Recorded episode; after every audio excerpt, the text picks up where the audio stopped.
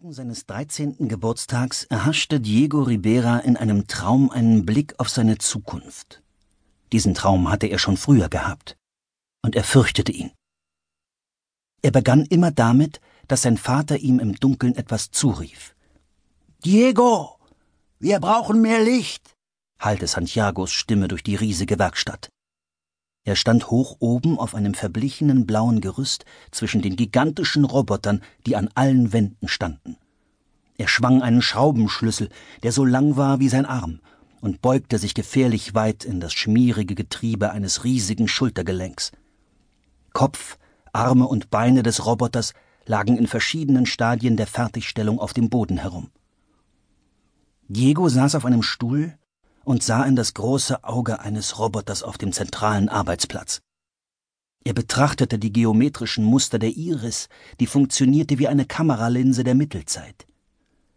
Diego stellte sich vor, wie sich die Stahlplättchen wie Blütenblätter nacheinander öffneten, wie die winzigen Kolben einer nach dem anderen in Gang kamen und wie sie mit den Dampfprozessoren verbunden waren. Er schien irgendwie zu wissen, wie diese Mechanik funktionierte und ihren Sinn zu spüren. Er fragte sich, ob sein Vater das gleiche fühlte.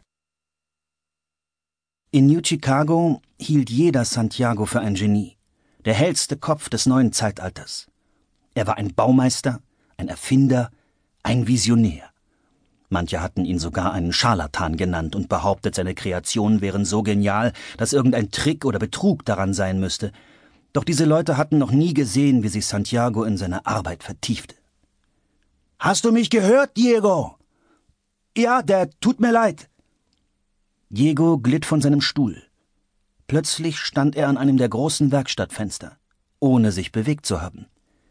Ich träume, sagte sich Diego, doch diese Erkenntnis war flüchtig.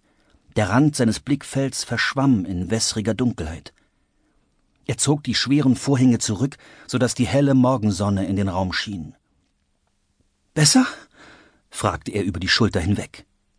Keine Antwort. Dad? Diego drehte sich um und fand sich mitten im Raum wieder. Doch sein Vater war fort. Ebenso wie der Roboter, an dem er gerade gearbeitet hatte. Und alle anderen. Kein Gerüst war mehr zu sehen, und die Werkstatt war in alle Richtungen leer. Bis auf den Tisch, an dem Diego gesessen hatte.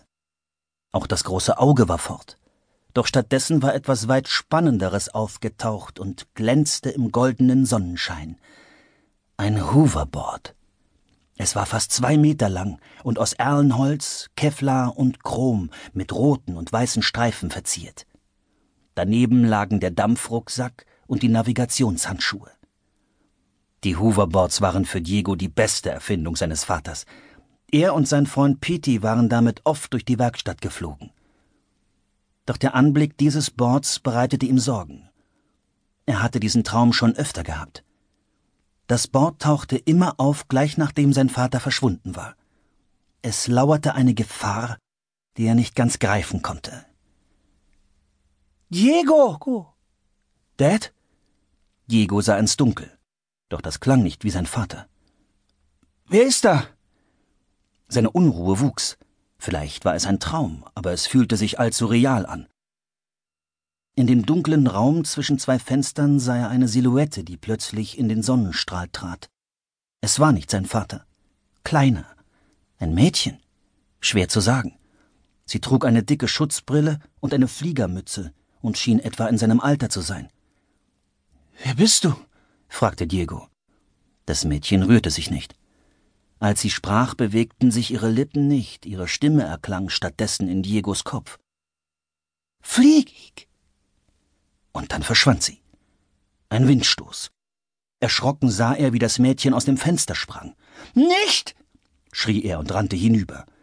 Er sah auf die belebte Straße zehn Stockwerke tiefer, doch sie lag nicht zerschmettert auf den Gleisen oder trieb mit dem Gesicht nach oben im Kanal, sondern schoss auf ihrem eigenen Hoverboard durch die Luft. Flieg! Die Stimme brannte zwischen seinen Schläfen. Er musste sich bewegen, musste handeln. Diego schnappte sich das Board vom Tisch und setzte den Dampfrucksack auf. Das Gewicht des kleinen Messingkochers und des Druckkonverters brachten ihn kurz aus dem Gleichgewicht, doch er fing sich schnell wieder und lief zum Fenster.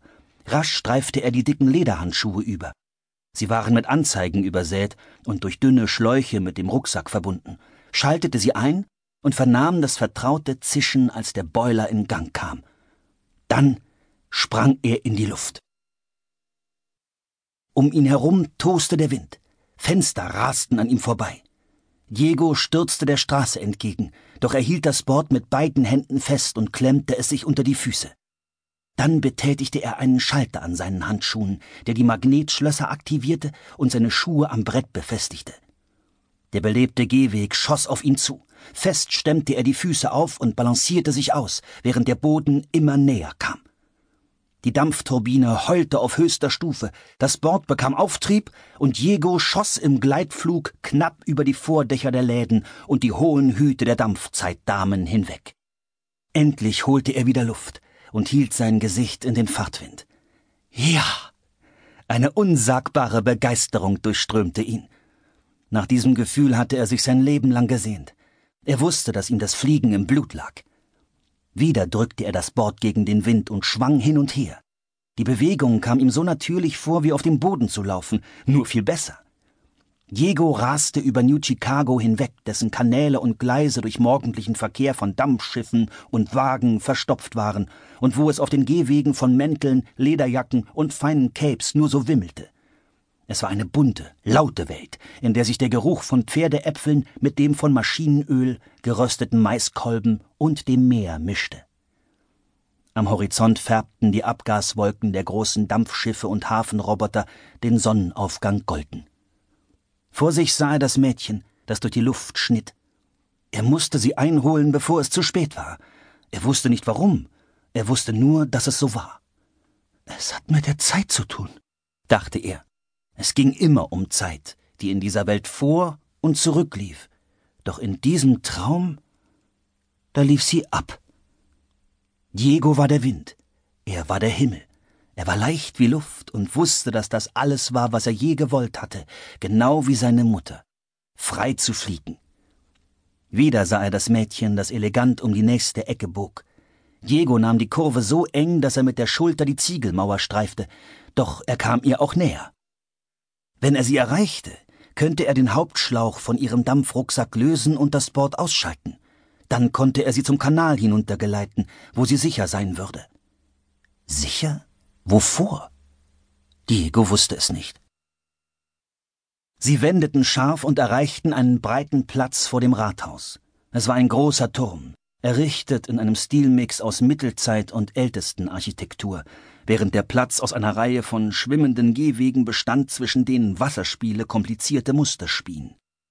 Überrascht stellte Diego fest, dass der Platz mit Leuten dicht gepackt war, eine riesige Menschenmenge und von allen Seiten kamen noch mehr dazu, die alle nach oben sahen und auf etwas deuteten. Doch plötzlich änderte sich die Stimmung der Menge, und ihre aufgeregten Rufe klangen besorgt.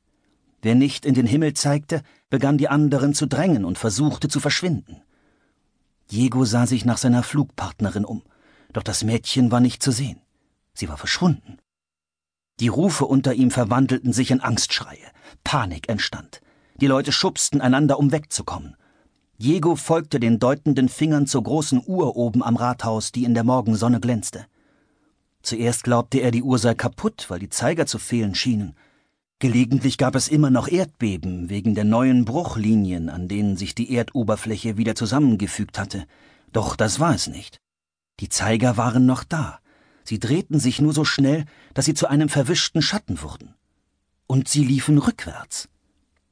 Bei dem Anblick verschwamm die Welt vor Diegos Augen. Er musste sich bücken und sein Bord mit beiden Händen packen, um das Gleichgewicht zu halten. Als er es wiedergefunden hatte, sah er, dass der Platz leer war.